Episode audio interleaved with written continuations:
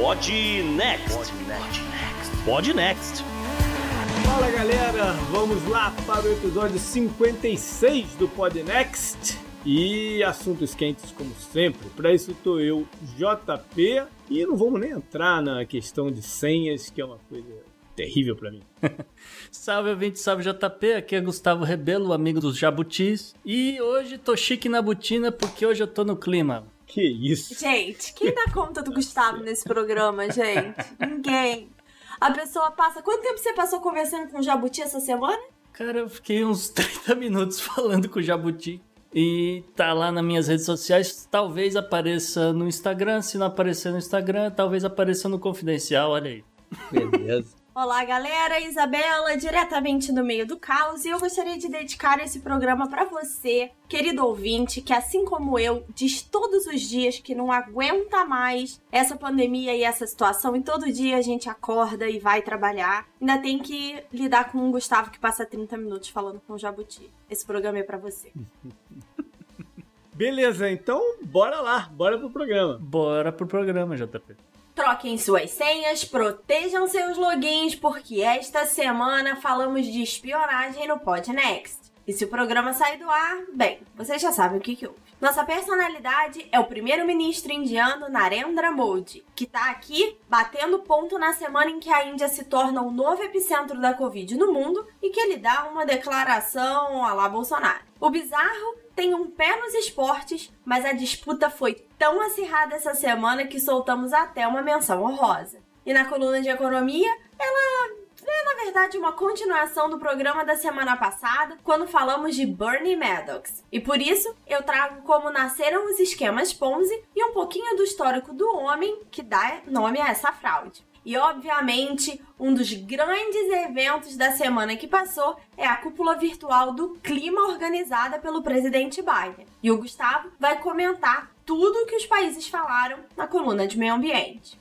Infelizmente, temos o obituário, mas felizmente temos a agenda histórica e agenda do presente, além de uma dica quentinha da semana. E gostamos sempre de lembrar que sem a ajuda dos nossos apoiadores, esse programa seria impossível. Mas a verdade é que a gente ainda precisa contar com o apoio de vocês. Ao assinar o Podnext, você demonstra o apoio ao nosso trabalho e ainda tem acesso a mais de 80 peças de conteúdo com assuntos que não dá para cobrir no programa semanal. Acesse agora www.opodnext.com/assine e seja parte da nossa comunidade. Então, mais uma vez para ninguém esquecer, www.opodnext.com/assine e você também encontra todos os links nas nossas redes sociais. E agora, bora pro programa.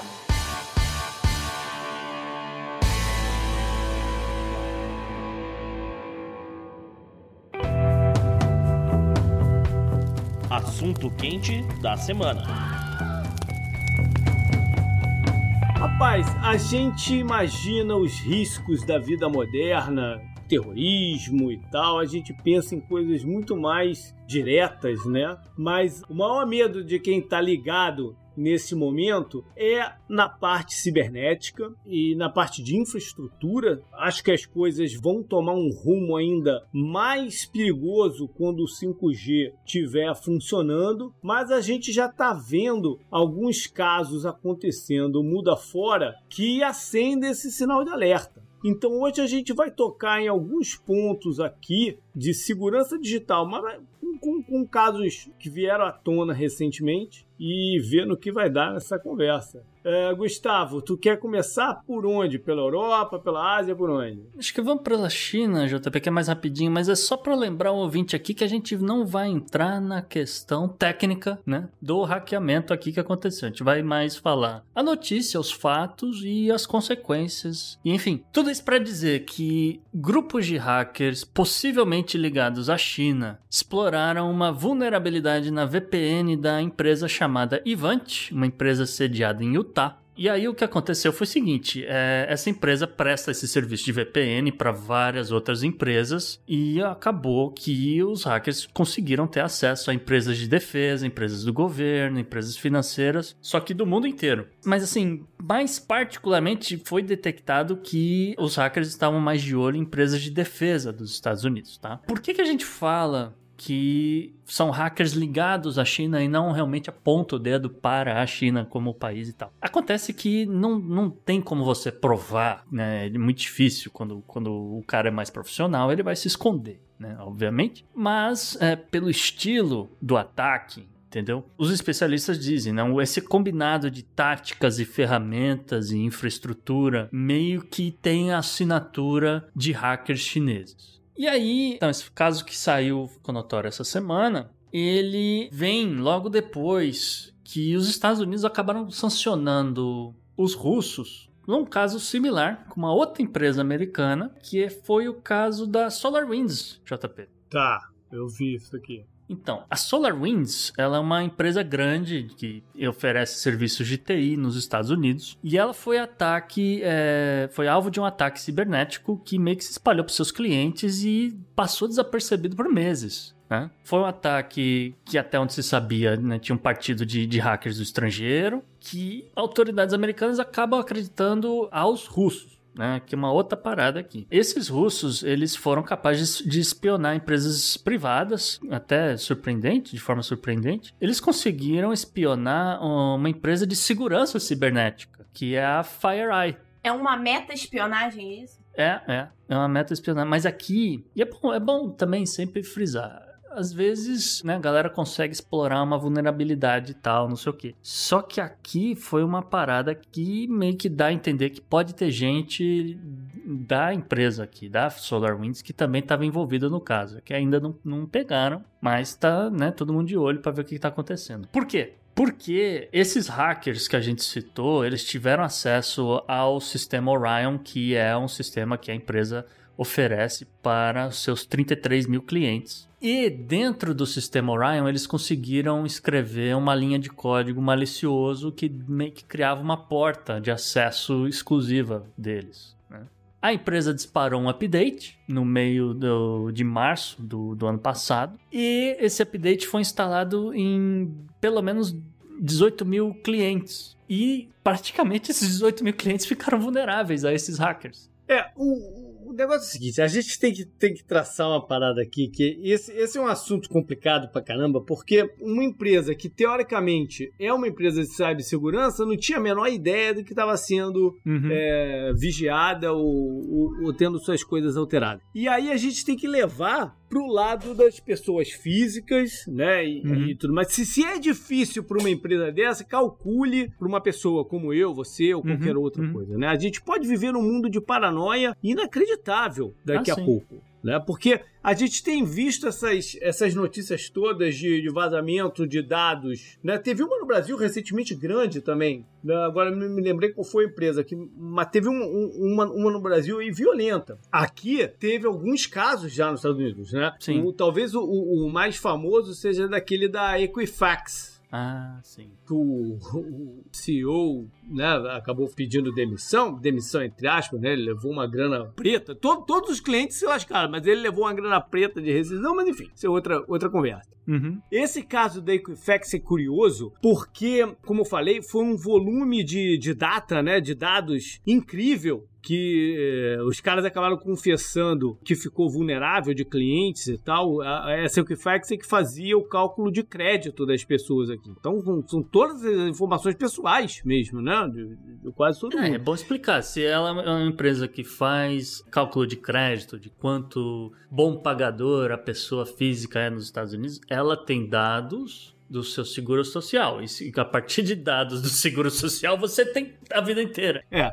Mas o, o curioso desse caso, eu, eu, vi, eu vi uma reportagem sobre ele que eu fiquei fascinado, porque foi uma parada grande, né? E aí existem, o, assim como tem os hackers, tem os caras que são especializados em caçar hacker. Sim, né? é o caso da FireEye aqui. Pois é. Aí eu vi uma entrevista com um dos principais caras desse, desse segmento, e ele falando, uh, foi, foi incrível. Ele falou o seguinte: que quando veio na mídia essa informação de que né, tinham, tinham vazado uh, os dados de, sei lá, 50 milhões de pessoas, ele tomou um susto. Porque é. normalmente é ele ou os outros caras do segmento que informam as empresas, ó, deu merda aí em algum lugar. Uhum. Entendeu? Porque esses caras vasculham a Deep Web, não sei o que, e começam a ver as transações né, de, dessas informações para um lado e para o outro. Uhum. Quando ele ficou sabendo que isso tinha acontecido há meses atrás, é. ele falou: Mas peraí, essa parada nunca chegou aqui no negócio, nunca ninguém transacionou essas informações, né? Quem, quem foi que fez isso e, e tá sentado em cima dessa data toda. Uhum. Né? Não fazia sentido nenhum na cabeça dele. Sim. Porque tem que ser uma parada rápida. Esse negócio tem valor, assim, em dois, três dias que aconteceu o vazamento. Porque depois começa a se descobrir, pipocar as paradas e não tem mais valor. Uhum. Então ele falou: os caras ficaram sentados meses em cima disso aí, eles vão fazer o quê com essa parada? Tiveram, tiveram um trabalho danado. E aí os caras foram é, começar a tentar matutar o que, que podia ter acontecido. E eles chegaram à conclusão que podia ser um caso de espionagem internacional uhum. para se pegar dados de pessoas e tentar cruzar com outras informações que eles têm para se chegar a agentes americanos espalhados aí pelo mundo, entendeu? Uhum. Ou ao contrário, pessoas que são vulneráveis a um approach para serem espiões aqui dentro, entendeu? É porque era a única coisa que fazia sentido na, na, na cabeça dos caras. Pode ser até um pouquinho mais simples, né? Você pode, dependendo do país, dependendo de quem tá de posse desse negócio, você decide se a sua, seu, seu banco, sei lá, estatal, vale a pena ele fazer um empréstimo para tal pessoa ou então para tal empresa né? É, mas aí o que os caras avaliam é se valia a pena o risco e o esforço que os caras fizeram para roubar essas informações, entendeu? É esse peso aí. Mas enfim, o que eu, o que eu quis trazer pra, é, desse caso é que tem muitas incertezas em cima de, da parada toda. Como eu disse, vai piorar. E, e, o medo que fica, quando eu falei de infraestrutura, o medo que fica, que como, como essas empresas de segurança, né? Você não tem como confiar também que os caras estão fazendo um trabalho bom. Você, você bota no teu computador por mais uma questão de, de da tua consciência, né? De você falar, puta, eu não tô totalmente vulnerável. Mas a preocupação é, são ataques a, a redes de energia, entendeu? Uhum. A, reservatórios de água, a parada da, da, vida. Esse pode ser o caminho do,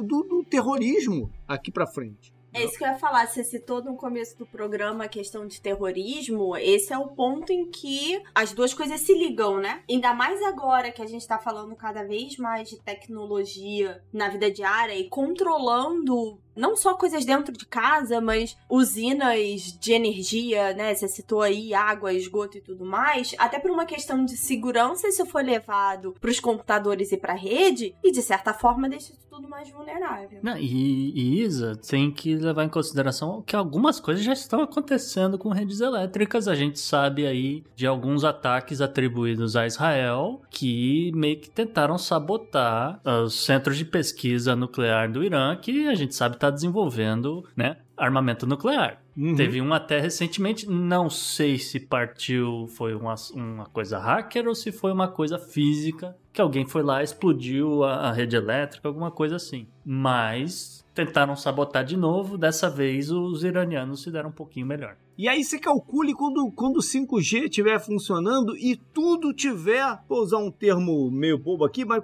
se tudo tiver numa espécie de nuvem por aí, uhum. né? Todos os controles, porque a gente quando bota a parada na mão da eletrônica, a gente entrega, né? A gente né? confia no que tá ali. Só que eu não sei que tipo de mecanismos os caras vão criar, físicos até, ou alguma coisa mais pé no chão de backup, nem de backup, mas de, de travas né, que você possa dar um shutdown nos negócios ali e trazer para um manual, porque vão acontecer merdas. Vão acontecer merdas. É, mas tem um outro porém aqui nessa história, né, JP? Porque vamos voltar aqui pro caso da SolarWind, a gente tem algumas agências do governo americano que a gente abre o olho para entender, porque da mesma forma que a gente falou, tem, são 18 mil clientes. Quem está lá no meio, né? Então temos alguns nomes aqui. Temos alguns nomes como o Pentágono, é, o Homeland Security, né? Que é quem cuida é, de, vamos dizer, questões de fronteiriças, esse tipo de coisa nos Uhum. Estados Unidos. Nós temos a, o- a Secretaria de Energia e a Secretaria de Tesouro. E hum, no, no meio disso tudo tem a Agência de Segurança Nuclear Americana. Né? Eh, Tem outras empresas também que, que eles admitiram que caíram nesse, nesse update aí, que, né, com, com código malicioso, que, por exemplo, a Microsoft, a Cisco e a Intel. Mas de qualquer forma, de novo, só, só mostra que mesmo empresas de né, categoria de, de ponta aqui, de tecnologia de ponta, eh, levaram meses para detectar que tinha dado problema. né? Mas e aí? A gente, né, os caras chegaram a essa conclusão e, e qual foi a consequência? Então, JP, aí a, a consequência foi que, né, depois de muita investigação, os Estados Unidos colocou a culpa no SVR. O SVR seria um braço político-militar do Ministério de Relações Exteriores da Rússia. É, é mais ou menos. Não é nem tanto a CIA, mas também não é a KGB, muito pelo contrário, né? E aí o governo Biden sancionou a Rússia, sancionou pesado. Né? Foi, um, foi até uma, uma coisa assim que meio que pegou muita gente de surpresa. Ele acabou expulsando 10 diplomatas russos, eles bloquearam contas e movimentações financeiras de 32 indivíduos, muita gente ligada ao Kremlin. Ele tornou mais difícil a manutenção cambial do rublo e empréstimos para pagamento de dívidas estrangeiras da Rússia e mais uma porção de coisas. Mas assim, tinha cara de russo e a galera falou: é, é você mesmo, entendeu? e aí, se é com 100% de certeza, se tinha alguém de outro país no meio fazendo uma assessoria, tipo um Edward Snowden, a gente nunca vai saber. Mas tudo leva a crer que eram os russos. E agora, falando em russos, JP, tem um outro caso aqui. Pois é, que a gente está acompanhando meio à distância, mas é um caso parecido, né? Com esse daí de, de represálias, mas que tá esquentando ainda mais, né? É, é o caso da, da relação da Rússia com o leste europeu, que é sempre complicado. Particularmente aqui a gente está falando do que aconteceu com a, a Tchequia. Uhum. Porque as relações de, de Rússia e, e Tchequia nunca foram é, grandes coisas, né? É, sempre um desconfiando do outro. E lá para 2014 aconteceu um caso, um caso de explosão num depósito de munições numa região meio remota da, da Uhum. Tchequia. E meio sem explicação por que, que aquilo lá explodiu. E aí as, as autoridades tchecas começaram a suspeitar do envolvimento de espiões russos da GRU. A GRU seria a KGB com outro nome. Aí realmente é a KGB. Uhum. É. Então, essa GRU, segundo os tchecos, teria enviado dois russos, o Alexander Mishkin e o Anatoly Chepka, para realizar esse tipo de ataque. Tá? Aí, Uhum. numa super coincidência, que aí é, é bacana, porque realmente aqui pegaram os caras. Numa super coincidência, o, tanto Mishkin quanto o Chepka eles estavam sendo investigados na Inglaterra por conta do assassinato do Sergei Skripal, né? Que ele era um agente duplo que né, tinha é, ido se isolar lá, se esconder na, na Inglaterra, junto com a filha dele. E os dois foram mortos em Salisbury, né, sa- é, solo britânico, em 2018, com é, o agente nervoso Novichok. Caracas, eu achei, na minha cabeça era uma parada mais antiga. Eu, diga-se passagem, eu escutei um episódio, eu já até, eu já dei, até trouxe aqui como, como dica é, um podcast chamado True Spies. Eu escutei um episódio que eles fizeram a investigação do, desse caso e como eles chegaram nesses dois nomes. Uhum. É do cacete esse episódio, do cacete. Uhum. Lembrando que as nossas dicas não são as que a gente solta toda semana, mas as antigas.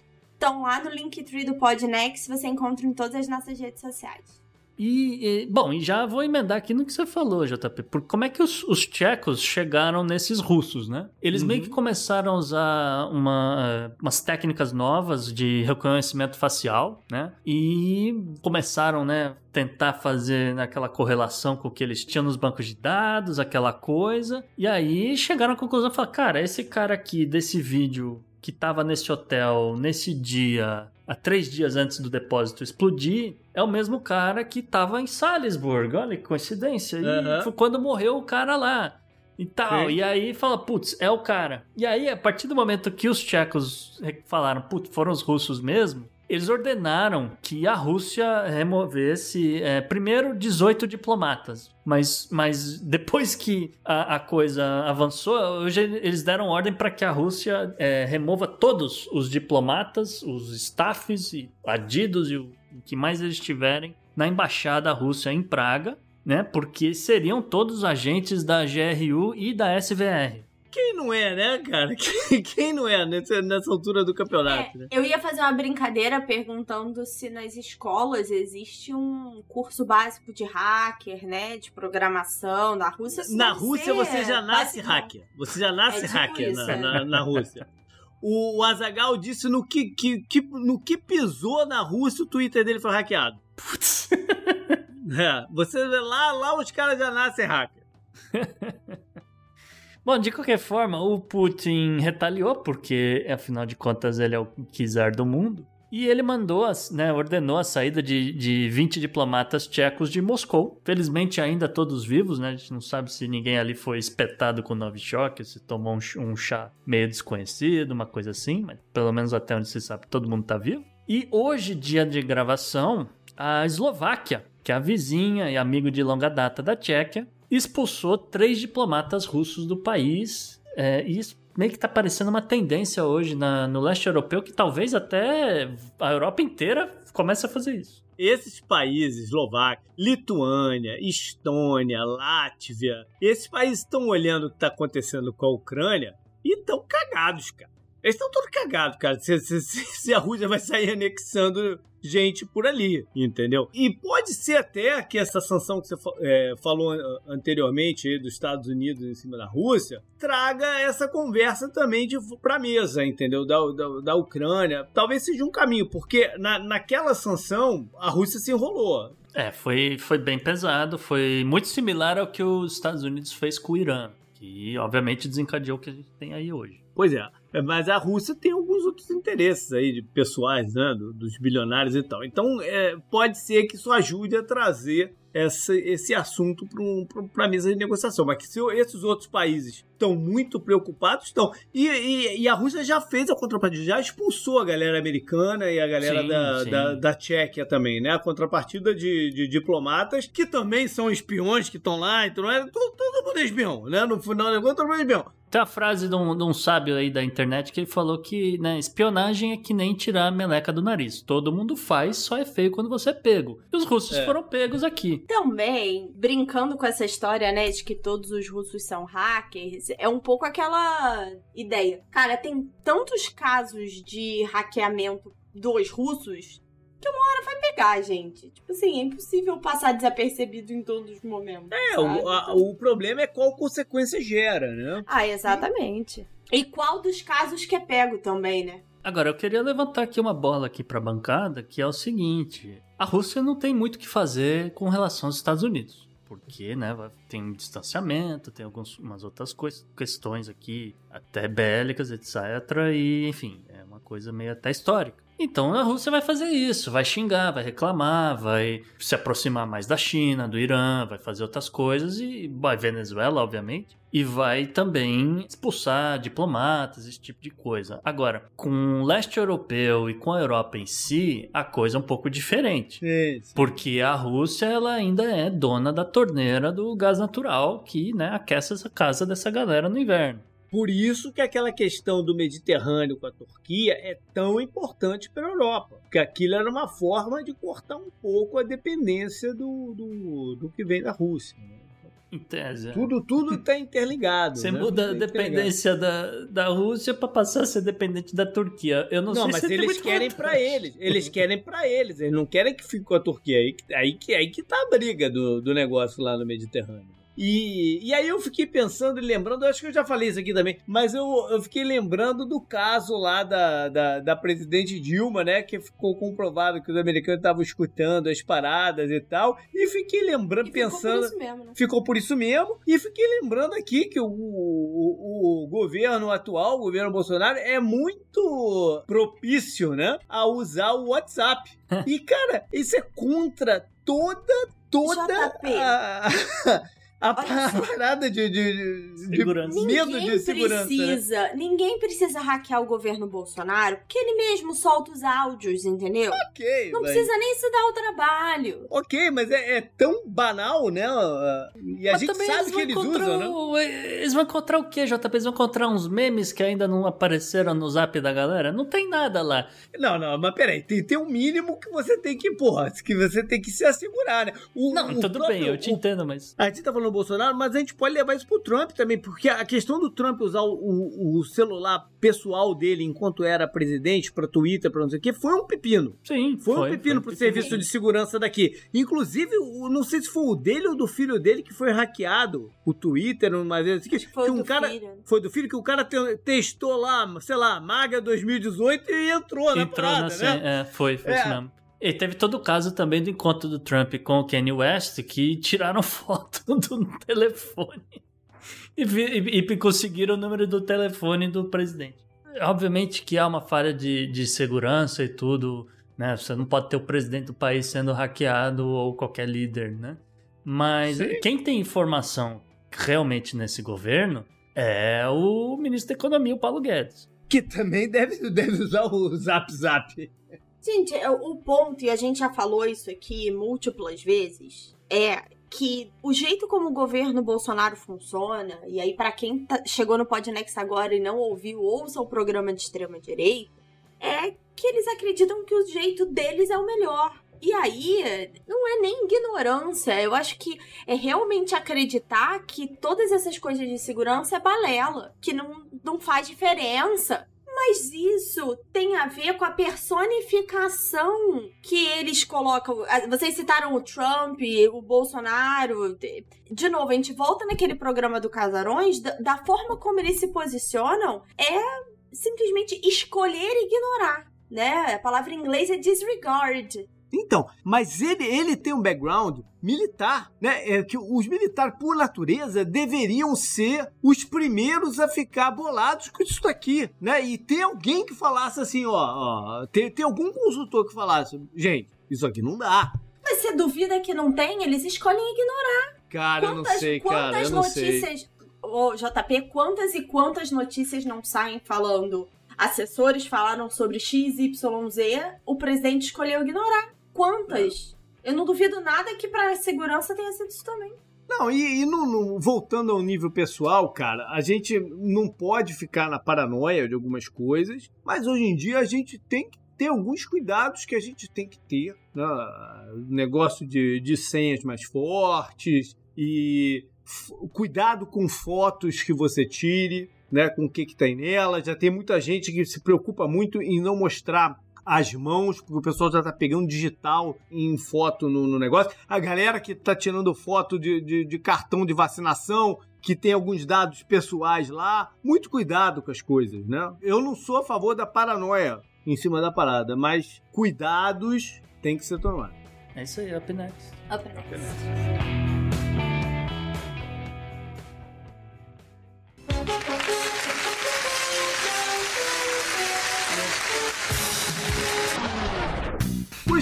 Gustavo, a personalidade da semana já é dobradinha dele, né? Não- a gente já trouxe ele nessa coluna. Ah, Acho que já, a gente já- ele já teve aqui. Não faz, Ah. não, não faz muito tempo, mas ele já teve aqui. A personalidade da semana é ninguém menos do que Narendra Modi. Por quê? Porque recentemente a Índia superou todos os países em números de novos casos positivos diários de Covid nessa semana. E aí, o primeiro-ministro do país, o Narendra Modi, teve que vir a público para se explicar, para tentar acalmar os ânimos, para liderar a nação nesse momento difícil. E aí, no seu discurso para a angústia do cidadão indiano, o Modi disse que é importante no momento pensar na economia, que o país não pode parar, senão todos vão morrer de fome, Já ouvi esse discurso antes. é, pois é, ele disse que no momento o lockdown, né, o confinamento, fica a critério dos prefeitos e governadores das províncias. É isso aí, eu não ouvi antes, não. O Modi ressaltou que não vai faltar vacinas, porque a Índia vai regular mais a saída de outras vacinas para outros países, e também é, não vai faltar oxigênio nos hospitais. o Modi terminou o discurso fazendo um apelo a crianças, a quem ele se refere como camaradas, para que elas organizem brincadeiras e atividades em casas e evitem aglomerações das ruas. Então a culpa de tudo são das crianças? Exatamente. Se der tudo errado, é culpa desse bando de feder.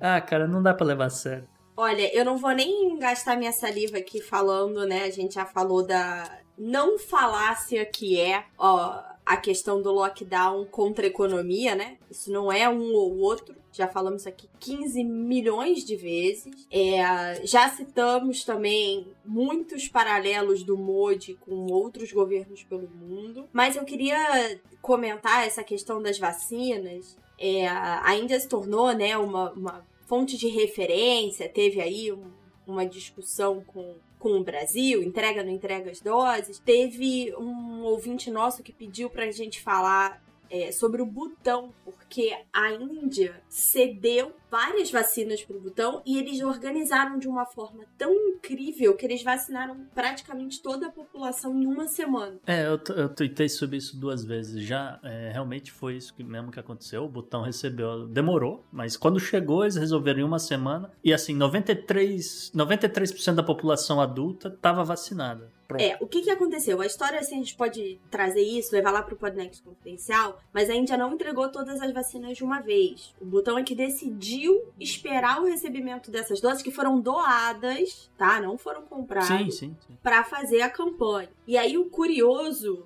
né, é o seguinte, a Índia doa, né, num ato de boa fé com o vizinho, até por toda a movimentação que tem ali naquela região. E o jeito como o governo do Butão conseguiu organizar deixou a Índia parecendo o pior lugar do mundo. Porque eles têm muito mais infraestrutura do que os vizinhos e não conseguiram colocar em prática. Muito mais dose e não conseguiram colocar em prática. Então, para você ver que tem sempre alguém pior que a gente, né? É, mas assim, eu ia ainda dizer que recentemente a Índia teve dois festivais Sim. que ficou por isso mesmo, né? Teve o festival do negócio das cores, né? O Holi, e, e agora teve no norte da Índia o, o, aquele festival que eles vão nadar no, no Rio Ganges todos os anos. E você olha os vídeos, tem, tem é, centenas de milhares de pessoas se aglomerando. Então não surpreende esse número de, de quase 400 mil pessoas testando positivas num dia, né? É que o número de mortos ainda não chegou no, no número do Brasil. Esse eu acho que é o único. Ou não é anunciado. Agora, o, é, vale reforçar que ele aqui é a personalidade, de novo, porque tudo isso que ele falou, só pra, só pra reforçar, né?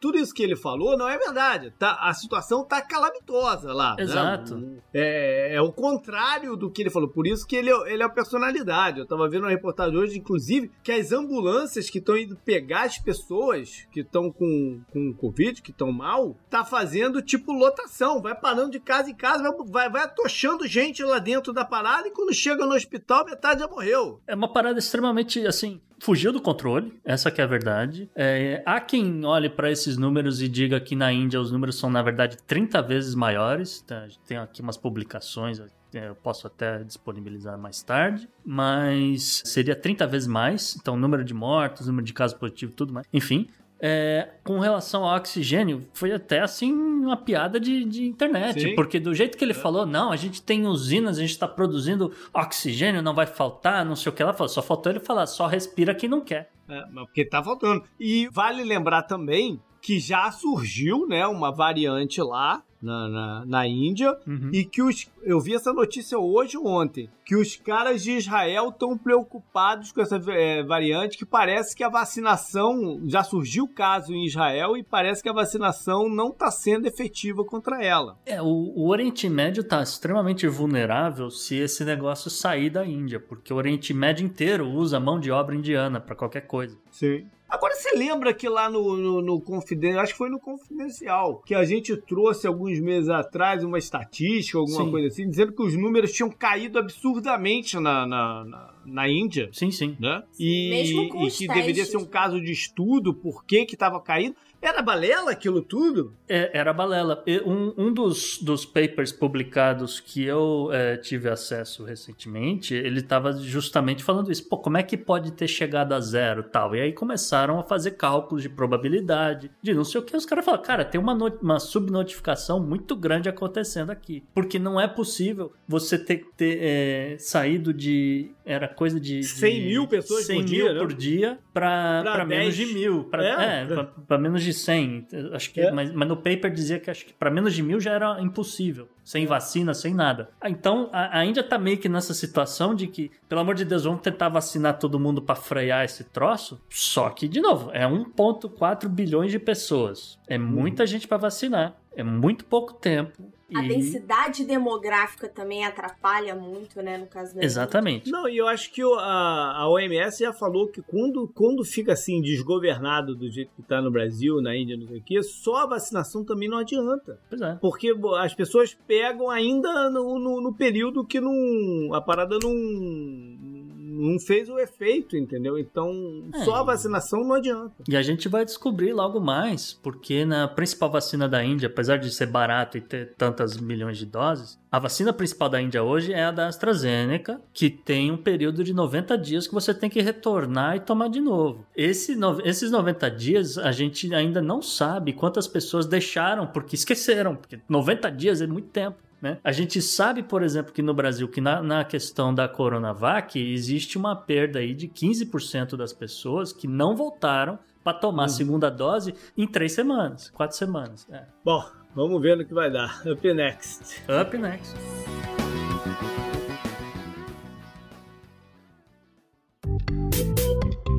Our enemies are innovative and resourceful, and so are we. They never stop thinking about new ways to harm our country and our people, and neither do we. You can actually see Russia from land here in Alaska. No bizarro dessa semana, JP, você trouxe uma história futebolística. Mas antes de entrar no bizarro, eu só queria fazer uma menção honrosa pro segundo colocado dessa semana, com um caso muito curioso, que na França tem rolado, bom, na Europa inteira, mas na França principalmente tem rolado protestos por conta de confinamento. E por causa disso, né, quem tem organizado o confinamento é o primeiro-ministro francês, o Jean Castex. E esse Jean, ele tá recebendo diariamente em seu gabinete nada menos do que lingeries das lojas mais chiques de Paris que estão fechadas e com produto acumulando. Eu pensei que a menção rosa que você ia trazer era o bate-boca no Twitter do ministro da- do Meio Ambiente com a Anitta. Não foi isso, não? Ai, gente, é muita classe esse governo Bolsonaro, né, não? É muita classe. Podia ser o vereador que confundiu a sigla LGBT com outra coisa. Velho. Não faltaram candidatos, mas. Uma semana recheada. É que eu semana recheada. achei, eu achei curioso o ministro francês. Eu não sei o que ele vai fazer com as lingeries, então eu fiquei preocupado. Tá certo. Vou botar um endereço e ele manda pra cá, tá?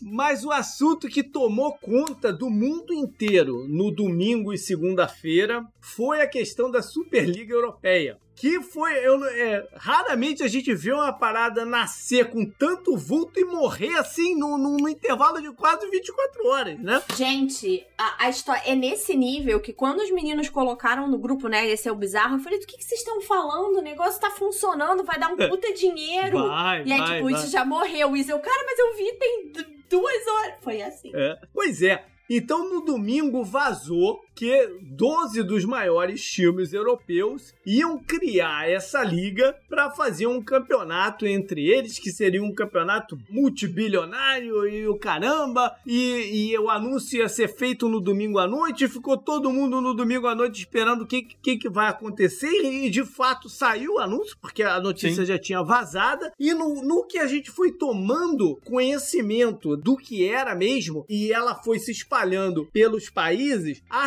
revolta foi tamanha de todo mundo, né? De população, de governantes, de jogadores, de técnico, de imprensa, do que pra que matou. E aí vê- entra o bizarro da parada que não foi só isso, né? O, o- você, você, você, pensar que megas corporações querem fazer um cartel, isso não é novidade pra ninguém Ah, sim. nunca, né? Sim. O, Ah, e tudo o engatilhado objetivo já. das megas corporações são cartelizar. É, o objetivo das megas corporações são, são, são, é cartelizar e maxi- maximizar lucro. O problema aqui é a total total incompetência dessa galera que deveria ser, né? A, a galera toda. Eu ando, cara, cada vez mais desconfiado de gente engomadinha de terno. Que tudo. É, que é tudo figura ali para esconder a profunda incompetência deles. E esses caras, esses caras que a gente está falando aqui de multimilionários e alguns donos de times também da NFL, Sim. que são donos de, por exemplo, dono do Manchester é o dono do Tampa Bay Buccaneers, o dono do Arsenal é o dono do Los Angeles Rams e por aí vai. Esses caras não pensaram em tudo que tinham que pensar antes de lançar uma parada dessa. Os caras não avaliaram qual seria a, a, a recepção, não avaliaram o aspecto cultural do que eles estavam mexendo, não avaliaram que eles, é, essa galera ultraliberal acha que vive num mundo à parte, que só que tudo que eles querem, né, num- numa ilha eles podem fazer. Mas o futebol, o esporte, não sei o quê, tem uma alta interdependência dos governos. Sim. E os caras não pensaram que isso poderia dar merda. Então o- os governos já falaram: não, não, não, não, não, não, não, não. O, o Boris Johnson tweetando, isso foi uma coisa. que- Por que que tá aqui no Podnext? Porque eu vi o Boris Johnson falando, cara, isso aqui não vai, isso aqui não vai adiante. Eu sou completamente contrário a isso. Falei, hã? O que, que o primeiro-ministro do Reino Unido O, tem a ver o com que, essa que o história? né? primeiro-ministro tem? Porque para um jogo de futebol acontecer, precisa de um monte de alvará público, precisa de policiamento, Sim. precisa de transporte público especial pra galera chegar lá. E os caras não levaram nada disso em consideração. Simplesmente, né, na empáfia deles, acharam que porque eles querem, porque eles têm grana, eles podem fazer acontecer. E não é bem assim, né? Pois é, faltou muito piar aí, por mais que né, a gente saiba que a FIFA, que a UEFA são entidades com problemas com corrupção, esse tipo de coisa. Mas, é, de Não, e qualquer tem forma. histórias aqui no meio dessa parada que estão pipocando que são inacreditáveis. Exatamente. tipo, tipo assim, ah, os donos sabiam, mas os presidentes do time não. Sim. E aí o presidente do Manchester falou: Mas peraí, cara, tô, tá aqui meu cargo, tu entre... toma aí, porque né, eu não tava nem sabendo que vocês iam fazer uma parada dessa. Hoje eu li uma inacreditável. O cara da Juventus, o Agnelli, que é um Hum. puta de um bilionário, Esse no tem um dia ante- preso. é, no dia anterior, no dia anterior, no sábado, ele garantiu por telefone pro presidente da UEFA que tá- porque tava ouvindo alguns zuzunzus. Ele garantiu por telefone pro presidente da UEFA que não tinha nada disso, não. Isso aí não tem nada. No domingo, quando o presidente da UEFA tomou conhecimento disso e ligou de volta pra ele, o cara não queria atender, mas aí ele ligou de volta pra. Ele ligou pra mulher dele, falou: preciso falar com teu marido, não sei o quê. Aí falou com o cara, o cara continuou a negar que não existia o negócio. O, o detalhe é que o presidente da UEFA é padrinho de batismo do filho do Anhele. É, tô O falando. cara mentiu, o cara preso. mentiu pro compadre dele no dia anterior, maluco. Não, o rabo preso dessa gente não, não tem tamanho, né? São entidades, são, né? o que Eu tô falando. Tem corrupção no meio, tem. E essa outra, essa outra galera que resolveu organizar o campeonato por conta própria, tem treta também no meio, tem treta também no meio. Com certeza. Surpreendeu, Com na certeza. verdade, o que mais surpreendeu, acho, nessa notícia também, foi um- um- uma entidade do tamanho do JP Morgan falar: não, vou botar dinheiro sim, eu quero É. entrar nesse troço. Pô, não precisa falar mais nada, né? Up next. Up next.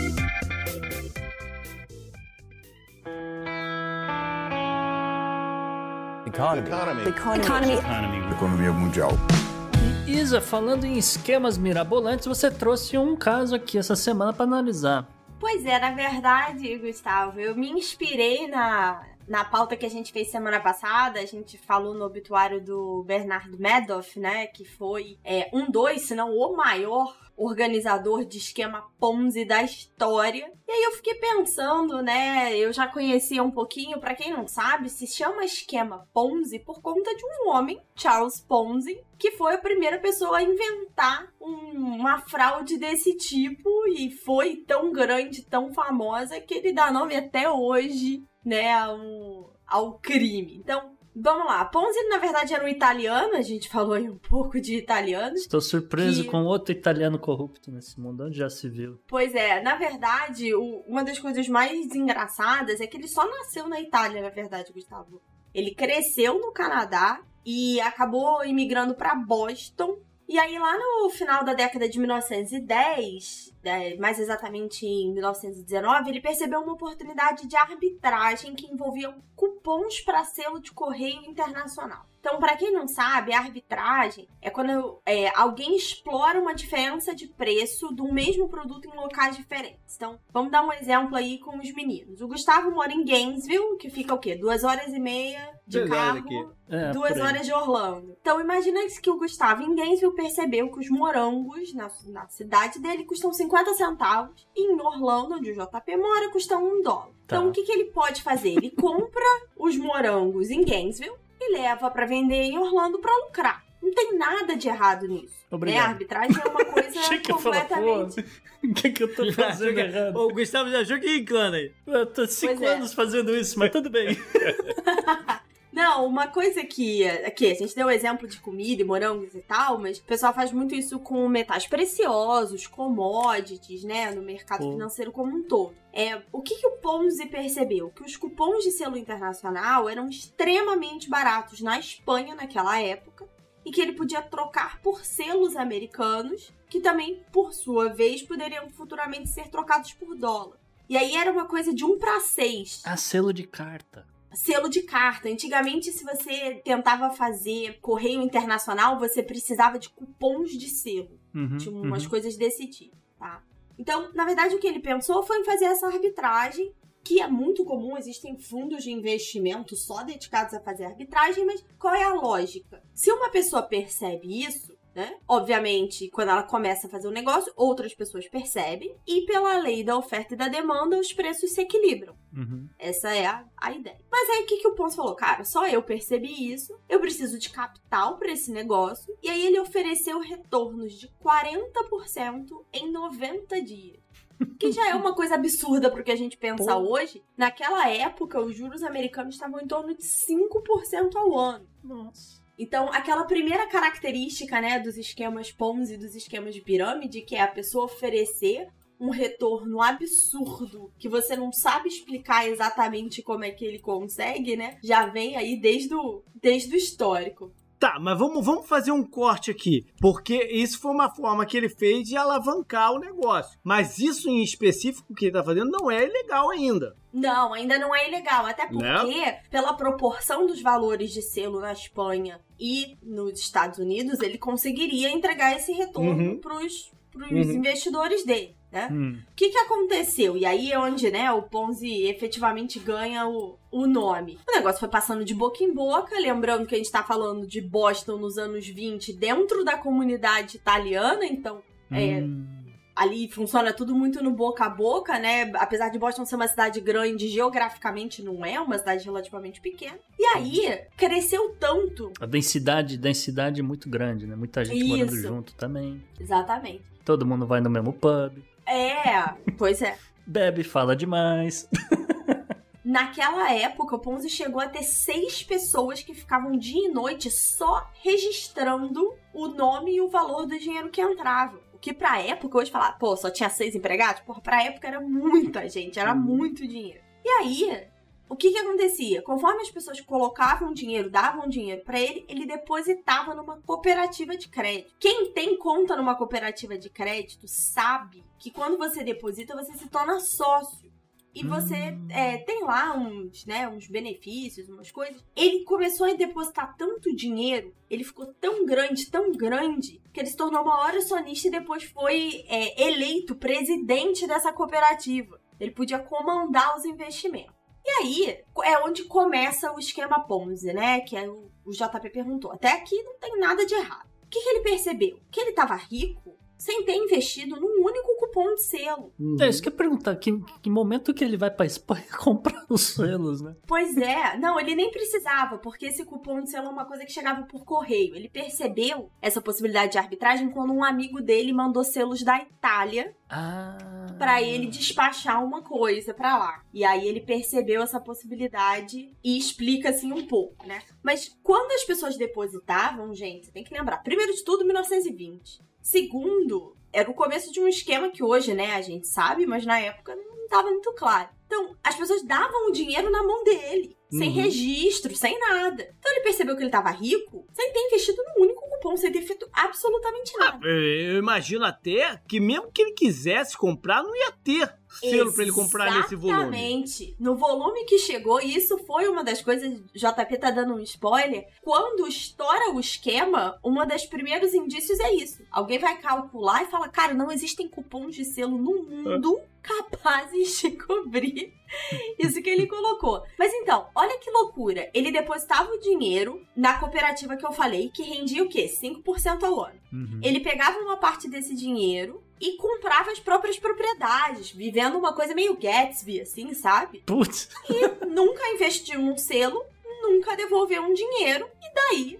nasce o esquema Ponzi. Que a ideia nunca é. é não tem da, da onde sair resultado, né? Tem que ter resultado até um momento, que aí tem o corte. Pois é, e aqui é uma coisa importante, porque o esquema Ponzi é diferente do esquema de pirâmide. Uhum. O esquema de pirâmide, você tem. É o que o pessoal, muita gente chama de marketing multinível, né? Que para algumas, algumas empresas realmente é só uma questão de marketing e não tem golpe, Uhum. tá, gente? Mas qual é a ideia da pirâmide? Você consegue que outras pessoas coloquem dinheiro e você acaba recebendo. E aí, por isso que tem essa ideia do corte. No Ponzi, é muito boca a boca. Então, não necessariamente alguém precisou receber o dinheiro. O simples fato da promessa já faz a galera depositar. Não, tudo bem, mas pra alcançar o volume que alcançou, por exemplo, o Madoff, muita gente Sim. tem que ganhar, que é pra a confiança de que a parada funcione e né, alavanque um, mais os outros 5 mil pessoas a virem junto, né? Talvez em 1920, o simples fato da figura do Ponzi, né, ter ficado rica, fosse suficiente pra suprir essa, esse desejo. Mas, Isa, só pra. Acho que faltou uma informação aqui, pode, pode ser que eu tenha perdido, mas é. Não só a propaganda desse esquema era boca a boca, mas pelo que você tá dizendo, os contratos que ele tinha negociado também não tinha muito papel, era o- a caderneta que aquelas seis pessoas estavam anotando. Exatamente. Dava pra fraudar aquela caderneta também, né? É, na teoria, sim. É, não sei, assim, não, não tem. Em todas as fontes que eu pesquisei, não tinha muito claro. Se era tipo um canhoto, sabe? Um chequinho. É, não falava muito. Só falava que existiam essas pessoas que registravam. Eu fiquei imaginando. Quem já viu aqueles livros antigos de contabilidade, sabe? Cheio Isso, de linha, é isso que eu tô caixinha. pensando. Eu ficava imaginando alguém com uma caneta tinteiro numa, numa mesa de madeira no meio da rua, numa, numa loja em Boston, fazendo isso. Então era bem, bem essa história. E aí, falei que o JP já tinha dado um spoiler. As pessoas começaram a desconfiar desse esquema. A ponto do Boston Post soltar um artigo mostrando exatamente que não existiam cupom de selo suficientes no mundo pra cumprir aí o que o Pom estava fazendo. Só que ele era tão bom de lábia, né? A galera que faz, que organiza esses esquemas, normalmente são muito bons disso. Ele era tão bom de lábia que ele falava: não, isso é uma tentativa de denegrir a minha imagem. É, e ele falou tão bem que os depósitos aumentaram ao invés de reduzir. E aí, a segunda vez, gente, foi. Jogou no ventilador. O Boston Post descobriu. Eles se diziam italiano, raiz, que tinha havido imigrado. E aí foi quando o pessoal descobriu que não só ele tinha sido criado no Canadá, como ele tinha um passado sujo no Canadá. Ele era procurado por assinaturas falsas em cheque e outros crimes mais. É isso que eu tô É. falando, dava pra fraudar a caderneta, tá vendo? Não, e sabe outra coisa muito louca, gente? Uma curiosidade? O nome da empresa do Ponzi era Securities Exchange. Que veio. Não, na época não existia a SEC, né? Que é equivalente a CVM aqui. Então não é, não era uma tentativa de enganar. Mas você vê o nome da empresa. Uhum. Né? Ah. Mas olha, olha que loucura. O negócio foi fechado à força, né, pelas autoridades da época.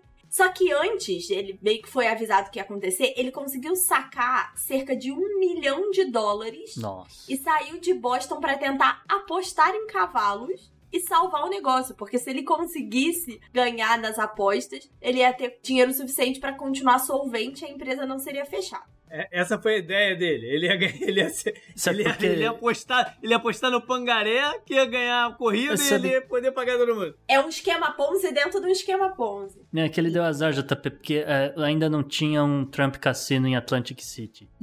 Pois é. Mas aí, olha só, vocês estão aí sacaneando. Preste atenção, ele foi preso, escapou da fiança e fugiu pra onde? Pra Flórida. Ah, É, mas é pra onde todo mundo foge. Não, gente, eu achei que o crime que ele cometeu na Flórida é muito floridiano, eu não aguentei. Ele foi preso mais uma vez por um esquema envolvendo imóveis na beira da praia que prometiam um retorno de 200% em dois meses. Beleza. Eu vou te falar, ser preso pra ele foi lucro. Uhum. Porque ele, Ah, pode- naquela época ali, ele poderia ter sido pego pelos italianos lá em, em, em. Ué, os ia, irlandeses, acontecer, é. ia acontecer coisa muito pior do que ele do Muito que ser pior. preso. Ah, ali era Pois é. enforcamento na rua e acabou. O que eu queria deixar de lição de moral, gente, é o seguinte: se um investimento parece bom demais pra ser verdade, é porque provavelmente é. Então, sempre que alguém fala, ai, olha, eu vi isso aqui, será que é esquema? Se você não entende como é que alguma coisa dá tanto dinheiro tão rápido, é esquema. Então, fique de fora pra vocês não se tornarem vítimas dos Madoffs da vida. Tipo Bitcoin. Up next. Up next.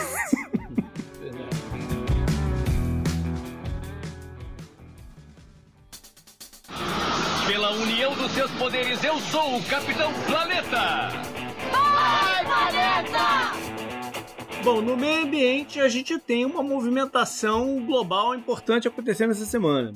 Foi, JP. Foi no dia de hoje, dia de gravação, coincidentemente dia do planeta. E para os nossos amigos esquerdistas, feliz aniversário, Lenin. Porque no dia de hoje aconteceu a Cúpula Virtual do Clima, um programa organizado, vou dizer de certa forma às pressas, mas organizado pelo governo Biden, o primeiro grande cúpula de- desse novo governo. E conseguiram reunir um grande número de, de presidentes e primeiros ministros e líderes, etc. Todos compareceram, inclusive o presidente do Brasil, que é muito criticado nesse setor do meio ambiente. E aí, tirando a parte de, de bugs, etc., do que aconteceu para quem estava acompanhando a cúpula, a gente teve al- algumas coisas importantes e outras que não chamaram tanta atenção, porque foi teve muito, vamos dizer assim, repeteco de promessas que já tinham sido feitas no Acordo de Paris. Começando então, vamos dizer assim, pelos Estados Unidos, o governo Biden meio que reafirmou alguns compromissos eh, globais e ele lançou até uma meta um pouco mais ousada da redução e principalmente de atingir a, chamada neutralidade de carbono até 2050. Isso foi muito interessante porque ainda não se tinha exatamente esse número, fazia muito tempo que não se falava nesse assunto, essa é verdade também, mas ficou assim uma, uma... ficou assim importante, né, para ver quem que ia falar depois dele, inclu- inclusive esse tipo de coisa, né? E aí foram passeando pela Europa, todos os líderes falaram, Angela Merkel, eh, né, o Macron, né, Macron novamente tentando se posicionar como líder da Europa, eh, reafirmando a importância do Acordo de Paris. Passou pelo Japão. O Japão foi quem mais trouxe novidade, tá? Só para constar. Apesar de que também ah, o Japão já tinha meio que anunciado mudanças de matriz energética, investimentos principalmente eh, em usinas para, vamos dizer, gerar hidrogênio, esse tipo de coisa. Então, é, tem, tem alguns detalhes ali do Japão que, que até chamou um pouco mais a atenção do mundo. Não chamou tanta atenção do mundo, na verdade foi o contrário, o ministro do Canadá, o Justin Trudeau. O Trudeau, na verdade, ele veio com a mesma meta que ele já tinha ah, anunciado lá em Paris, que era, hoje em dia já é considerada assim uma meta fraca. Então ficou meio que assim um, um mal-estar, todo mundo olhando torto assim pro Canadá, tipo, esperando algo mais, porque a meta deles era coisa, era redução de 30, entre 30 e 40%, que é- todo mundo tá falando em mais de 50%, nos Estados Unidos falando em total neutralidade zero de carbono, né? O Japão falando que vai refazer toda a matriz energética, e o Canadá vem, ah, a gente vai reduzir aí em 30, 40%. O Canadá tá preocupado com, com aquele pipeline lá. Deixa eu É. só fazer um, um, um parêntese aqui. Essa semana lá no, no Podnext Confidencial, um dos drops de história que eu coloquei lá foi o pai do Trudeau, Uhum. assumindo como primeiro-ministro do, do Canadá. Foi bem interessante essa, essa pesquisa que eu fiz aí sobre o pai dele. Mas toca aí. Isso, JP. E, bom, enfim, aí todo mundo falou e aí começaram os países que todo mundo realmente queria ouvir. Então, primeiro a aparecer na parada, né, o Vladimir Putin. E Putin falou que realmente a Rússia tem um compromisso com o clima, eh, que vai de- né, de novamente eh, mudar sua matriz energética, vai adotar, vai abandonar de vez o carvão, esse tipo de coisa. Aí veio a China, o Xi Jinping, Xi Jinping falou também que também está modificando a matriz energética, que todo mundo entende as necessidades da China, por isso que as metas chinesas, na verdade, são para 2060, não 2050 ou, do, ou metas para 2030, como a maioria dos países, mas que a China entende a necessidade e que pretende abandonar o carvão, esse tipo de coisa. Né? A gente não sabe se ele já telefonou para a Coreia do Norte para avisar que ele não precisa mais de carvão, mas aí também é outra parada. E aí veio veio ele, que estava todo mundo querendo saber para saber o que, que ele ia dizer. Veio o presidente Bolsonaro. E aí o presidente Bolsonaro reafirmou as, as metas brasileiras de acordo com uh, o Acordo de Paris, falou sobre a importância de todo o monitoramento que o Brasil vem fazendo, sobre questões de queimadas e esse tipo de coisa, e a necessidade de se investir no Brasil para que, né, evitar o desmatamento a longo prazo, esse tipo de coisa. Foi basicamente uns 10 ou 15 minutos de mentira, essa que é, né, falando claramente aqui. Foi o que o, o, presidente do Brasil fez. O que para mim me chama mais atenção é que no começo da semana ventilava-se a possibilidade que essa cúpula do clima pressionasse o suficiente o governo Bolsonaro para uma demissão do Salles no mesmo modelo do que aconteceu com Ernesto Araújo, né? No sentido que não daria mais para sustentar. Para mim, o simples fato do Salles ainda estar no governo e praticamente nem balançou é é, é uma mensagem muito mais forte do que só dizer que vai acabar com o desmatamento na Amazônia. Na mesma semana em que o, o Ministério do Meio Ambiente foi acusado de uh, esvaziar o IBAMA e atrapalhar os fiscais. Então, assim, é, é mais uma vez o que a gente. Toda vez que a gente fala de Brasil, gente, parece que a gente já falou 15 mil vezes, mas é, é um desmonte. É um desmonte de toda a diplomacia, de todo um discurso, de toda uma construção que foi feita há décadas em três anos de governo Bolsonaro. Exatamente, Isa. E foi isso que a repercussão. Essa foi a repercussão de tudo aquilo que o Bolsonaro falou. E basicamente, né, a Europa e, enfim, os seus líderes aqui da, do movimento verde no mundo falou: não, cara, tudo bem, o que você tá falando é bonito tal, mas antes de liberar o dinheiro, a gente quer ver um pouco mais de compromisso com a causa, tá bom? Então faça aí o seu dever de casa e depois a gente pensa eu achei até razoável a postura do resto do mundo com relação a isso e tal. E, assim, falando em repercussão também, eu queria trazer uma fala que eu achei que foi muito pertinente, na verdade, que foi uma fala da congressista Alessandra Ocasio-Cortez, porque ela, ela trouxe uma questão, eu discordo dela, dos argumentos dela, mas ela trouxe uma, uma coisa importante à tona aqui. Que é o seguinte, ela falou que o problema da mudança climática tem as suas raízes também no racismo. Ela aponta os argumentos dela, que eu não necessariamente concordo, mas é, ela, eu, eu não diria racismo, eu diria até uma certa, de certa forma, xenofobia. Porque países em desenvolvimento, Brasil incluso, são dependentes de geração de energia para continuar crescendo e chegar no, nos países mais desenvolvidos. Se você olhar o custo que cada pessoa em né, determinados países é, acabam gastando para geração do quilowatt-hora, você vai ver que entre os 10 países do mundo, a Europa, que já está né, tá mudando sua matriz energética, tem 7 entre os 10. Né? O Brasil está bem próximo dos Estados Unidos. Se você olhar, né, os Estados Unidos, o quilowatt-hora está custando mais ou menos uns 15 centavos de dólar, o Brasil está custando mais ou menos 12. Porque também o Brasil tem um, uma matriz energética um pouquinho mais limpa do que né, outros países, então isso aí também tem um custo na geração de energia do Brasil. Né? Agora, diferente, por exemplo, da Argentina. Na Argentina é muito barato se você gerar energia, porque 60, 60 70% da matriz energética da Argentina é carvão, né?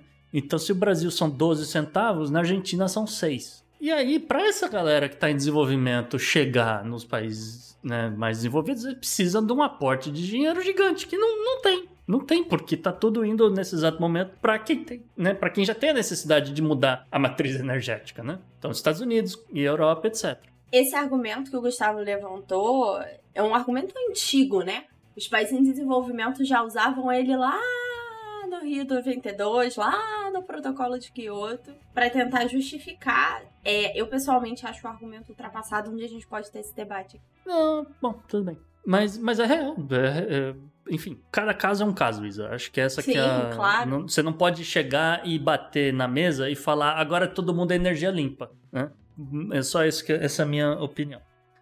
E uma outra, uma outra questão que eu trago aqui com relação à xenofobia vai para a questão de direitos humanos. Porque eu queria levantar essa bola também, que o, o, governo Biden, desde o início, fala que é um governo que luta pelos direitos humanos no mundo inteiro. Só que aí a gente vai entrar na questão da agenda verde. Então nós vamos mudar a matriz energética dos Estados Unidos para uma, uma coisa mais verde e tal, não sei o quê. Ah, como por exemplo o quê? Ah, bom, então vamos colocar painéis solares nas casas, etc. Então vamos começar a fazer fazendas de, de, de painéis solares, esse tipo de coisa. Acontece que se você olhar das 10 maiores empresas do mundo hoje que vendem painéis solares, sete são chinesas. Dessas sete empresas chinesas, seis estão na província de Xinjiang, na China. E o que, que tem na província de Xinjiang hoje em dia? Né? São os uigures, que uma mão de obra ali quase semi-escrava, trabalhando, fabricando esses painéis solares, que geralmente são, é um processo tóxico, né? Então eu só queria pontuar isso. Tem que ver como é que fica a questão de direitos humanos, ou direitos humanos não vale por, pela minha agenda verde, ou se o, o governo vai resolver fabricar essas, esses painéis solares em outros lugares, né? Esse tipo de coisa. Então há uma certa incongruência nessa mudança de matriz energética nos Estados Unidos. Up next.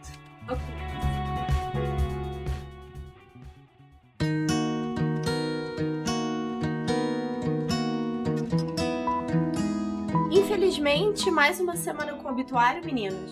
É, Isa, mais uma semana e aqui eu trouxe o ex-vice-presidente dos Estados Unidos, o Walter Fritz Mondale. Ele, com 93 anos, faleceu enquanto dormia. É ex-vice-presidente aqui no caso do governo Jimmy Carter. E ele fez algumas mudanças, ele tentou vamos dizer assim, se, se impor um pouco mais, mesmo sendo vice-presidente. Então ele, ele pediu para ter um gabinete na Casa Branca, porque geralmente é uma coisa que não acontece. O vice-presidente fica em outro prédio, né? Ou geralmente eles têm um escritório no Eisenhower Office Building, que fica do outro lado da rua e tal, esse tipo de coisa.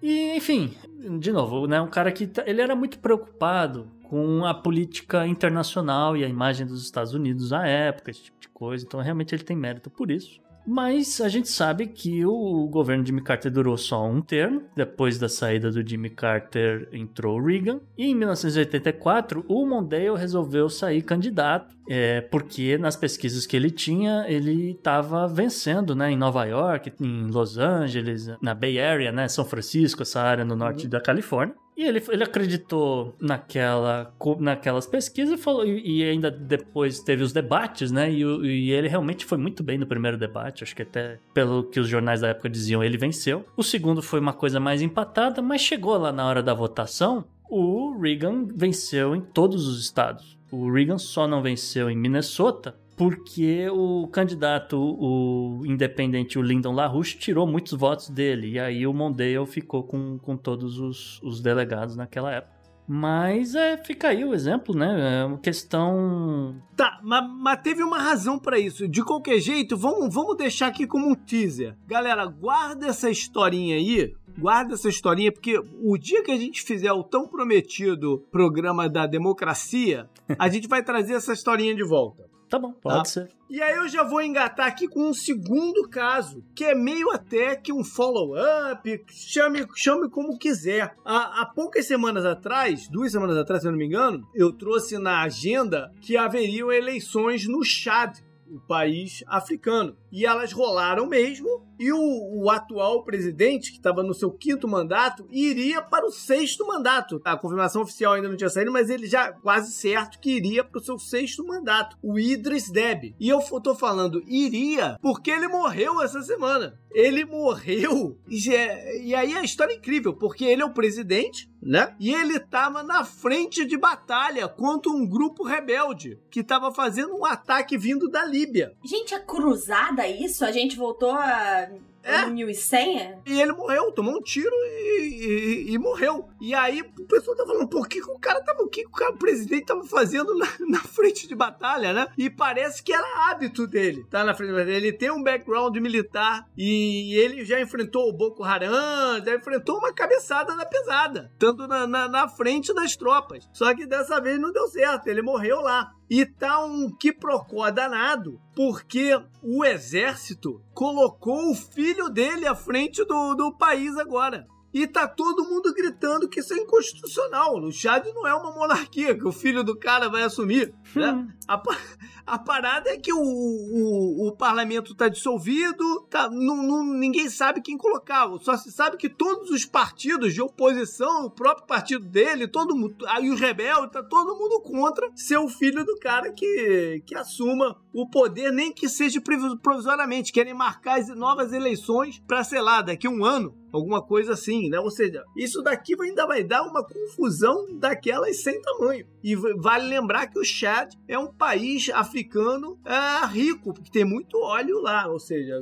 a a comunidade internacional deve estar de olho também nessa situação. É, vai rolar golpe, né? Up next. Up next.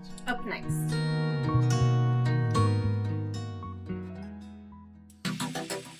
Anote no seu calendário.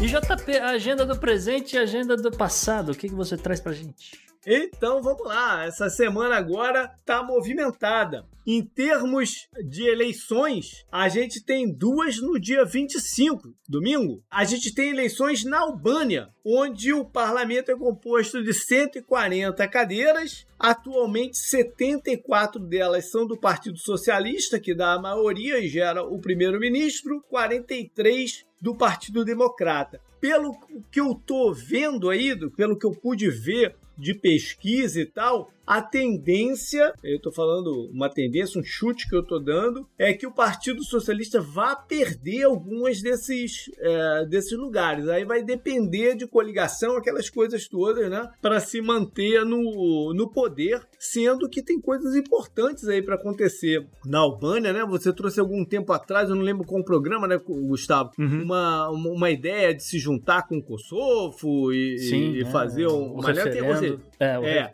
referendo pra unir os dois, é, exatamente. tem coisas importantes aí para acontecer nessa, nessa região. E justamente depende do partido da esquerda, como você citou. Exatamente. No próprio dia 25, tem eleições também no Haiti, aqui no Caribe. E o bicho lá tá pegando também. Mesma, mesma história que a gente já trouxe aqui várias vezes. Parlamento dissolvido. Já há mais de um ano que o atual presidente, o Juvenal Moise, tá governando por decreto, porque ele não chamou as eleições no meio do Covid e tá indo, tá indo embora. E a confusão tá comendo porque tá todo mundo denunciando é, é, esse tipo de coisa. Vai haver um referendo agora em junho para passar uma nova constituição no Haiti. Tá todo mundo preocupado com o acúmulo de poder que ele tá construindo, né? E, e- e o risco à democracia. Então, vários dos protestos estão lá dizendo com cartazes não à ditadura, não à ditadura. Lembrando que o Haiti é um, um país que viveu uma ditadura pesada, né? Não tem tanto tempo assim. Então, os caras estão preocupados. O Juvenal Moise é um businessman né, que entrou na política, um cara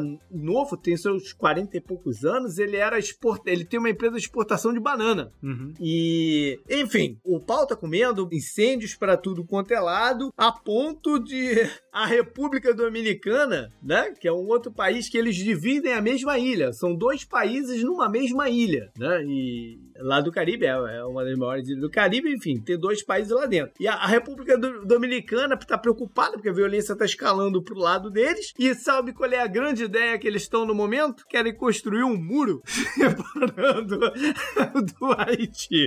Vai dar certinho também, né? É, nada que um barquinho contorne o, o muro, né?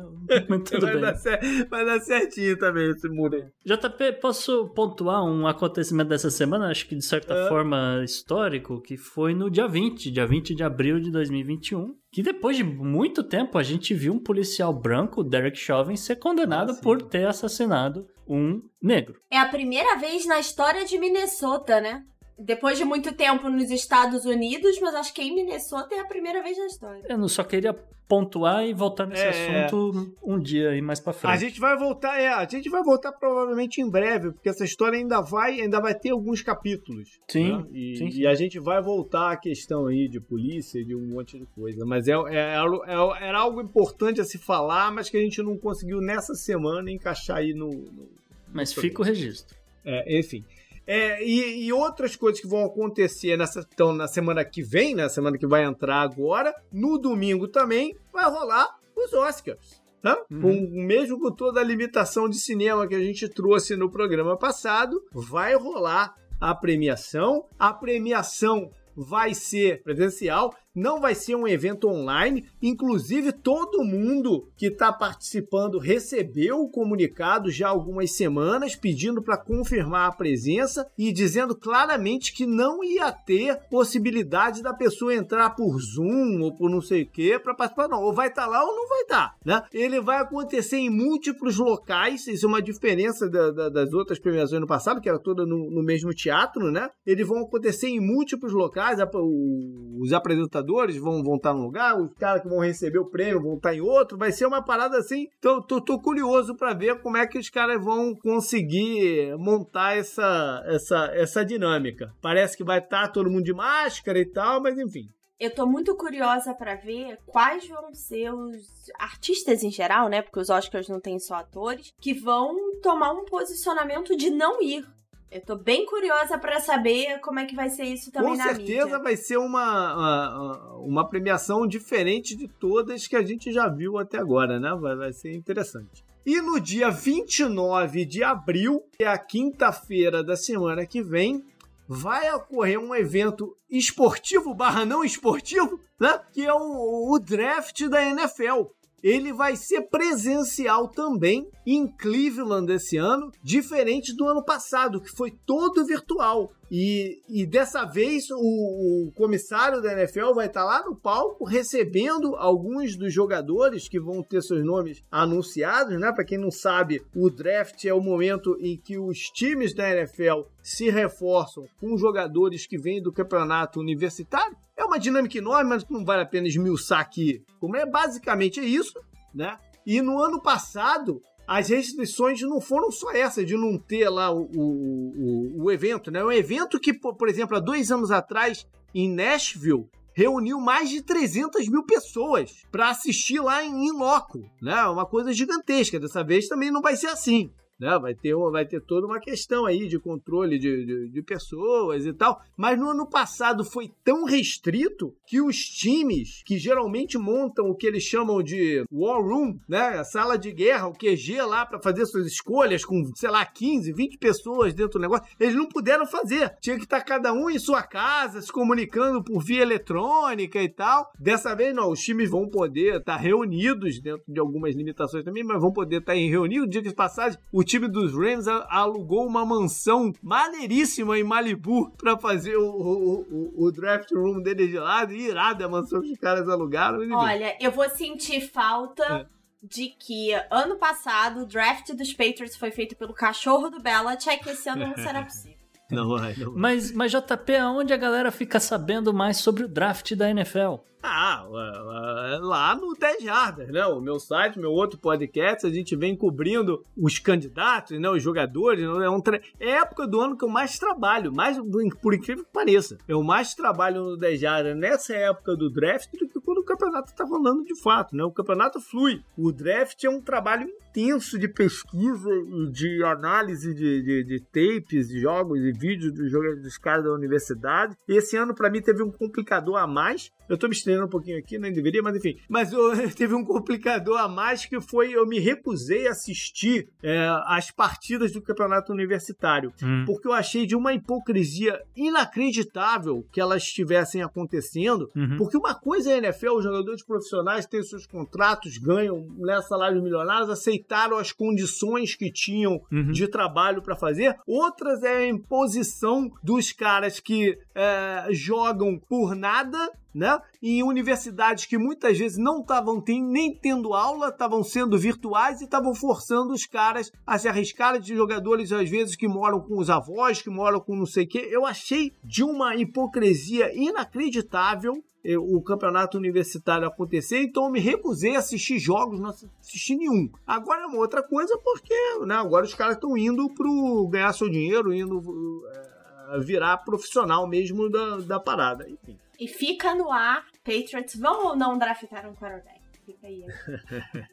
Então vamos para a agenda do passado. Vamos começar com abril 26 de 1937. O que, que aconteceu nessa data? Durante a Guerra Civil Espanhola, os alemães fizeram um testezinho. Fizeram um teste da Luftwaffe, que é a sua divisão aérea, né? E fizeram um bombardeio de uma cidade basca chamada Guernica. Era uma cidade de uma pequena rural de mais ou menos 5 mil habitantes. E o, o Franco, né, o, o, ditador espanhol, autorizou esse bombardeio, essa, esse teste né, do que os alemães queriam fazer, do seu poderio é, bélico. Né, para coisas que viriam um pouquinho depois. Então, nessa brincadeira de mau gosto, um terço da população morreu ou se machucou de forma grave, né? Porque os caras bombardearam a cidade no meio da tarde,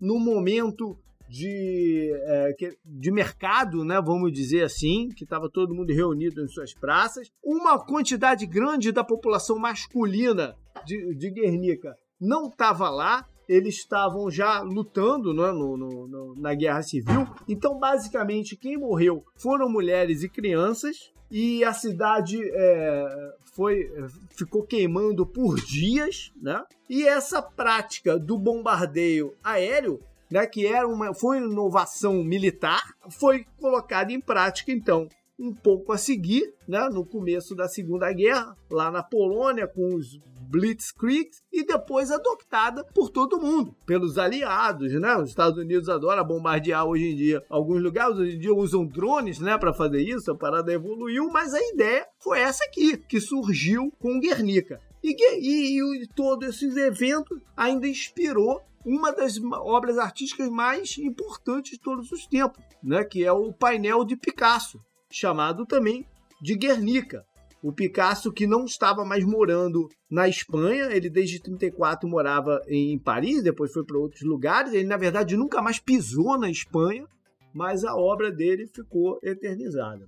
Abril 27, 1978, foi quando rolou a revolução no Afeganistão. Você está pensando que o Afeganistão é brincadeira? O Afeganistão é uma parada que, né, que já vem de tempo. E nesse, nesse dia rolou um golpe de Estado, em que entraram no palácio governamental e mataram o presidente Mohammed Khan Daoud é, e toda sua, e boa parte de sua família era um grupo, uh, eram dois grupos, na verdade, socialistas que se juntaram. Havia um conflito se deveriam ou não, dentro desses dois grupos, dois, dois grupos não concordavam muito se havia, eh, se, se queriam fazer uma revolta armada, se era momento para isso, mas acontece também que o presidente, ninguém, ninguém é santo, todo, ninguém é fluxichene, né? O presidente também tinha mandado matar alguns líderes dos caras há pouco tempo, tinha, tinha especulações que ele, ele ia fazer uma varredura também em todo mundo. O fato é que esses grupos, financiados pela então União Soviética, meteram o golpe de Estado,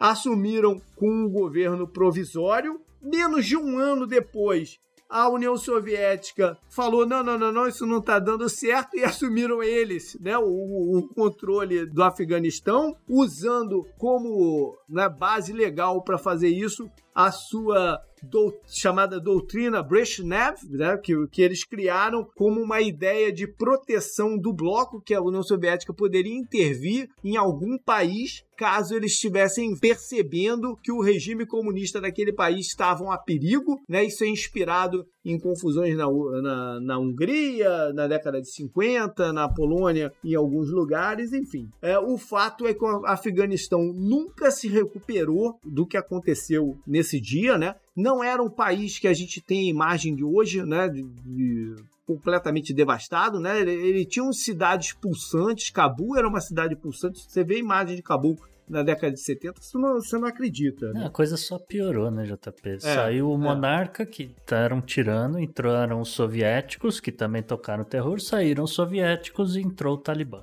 É, é. Nunca, eles nunca se recuperaram do que aconteceu aí nesse dia. Uhum. E no dia 28 de abril de 2001, um sujeito chamado Denis Tito se tornou literalmente o primeiro turista espacial. Esse cara, que já tinha trabalhado como engenheiro na, na, na NASA e tal, e virou um empreendedor do segmento energético e, e, e outras mamatas aí governamentais que ele se meteu aí pelo caminho, pagou a bagatela de 20 milhões de dólares ao à agência de espacial russa para participar do de uma de uma viagemzinha pelo espaço. Eles ficaram oito dias em órbita e visitaram também a estação espacial, né? A estação internacional espacial foi dentro do Soyuz TM-32 e em 2013 esse cara resolveu lançar um fundo para viabilizar a ida do ser humano a Marte até 2018. Só que no mesmo ano a parada eles chegaram à conclusão que era inviável e tal ou seja, um, um tremendo de um, de um fanfarrão. Up next. Up next.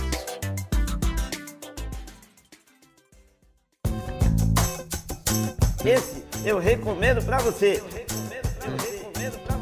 E JP, você já citou uma dica que você deixou pra gente em programas anteriores, mas hoje tem uma dica fresquinha.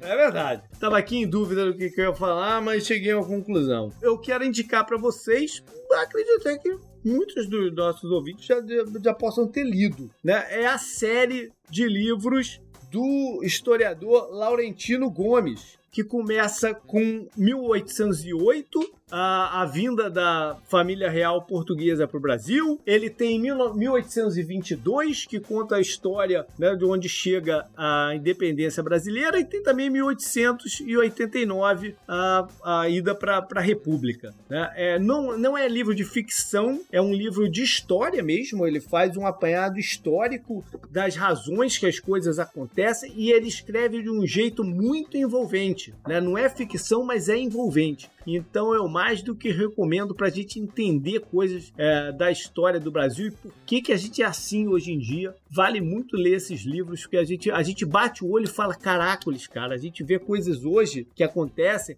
que estão totalmente relacionadas com, com, com fatos e, e jeito de pensar de gente daquela época. Ele fala, ele fala da parte que não deu muito certo porque a galera torcia contra. Ele fala de tudo, cara, de esquemas, de, de tentativa, por exemplo, na de 1822, de outras tentativas é, né, de, de, de, insuflar a independência que não deram certo e por que que não deram certo. É do caramba, cara. Bacana. O, os livros do cara. Eu, a minha, diga-se passagem, o meu preferido é até o primeiro, o de 1808, A Vinda da Família Real, que é, é do cacete. Bacana.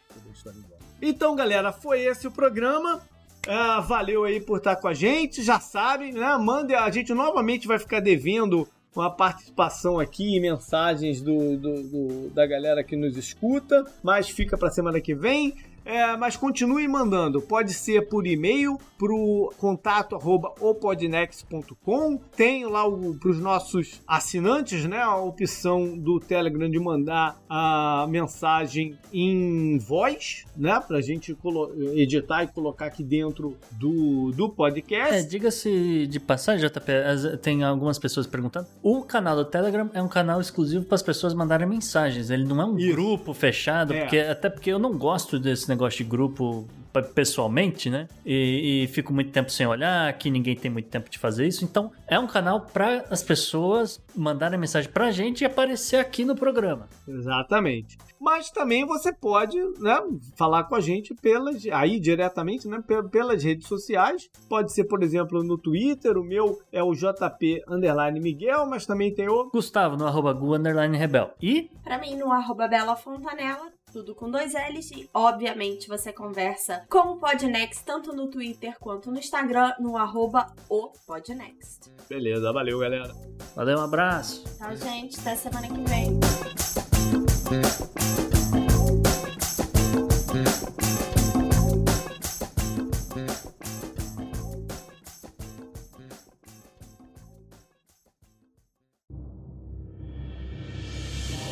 Este episódio foi editado por Atelas, soluções em áudio para podcasts.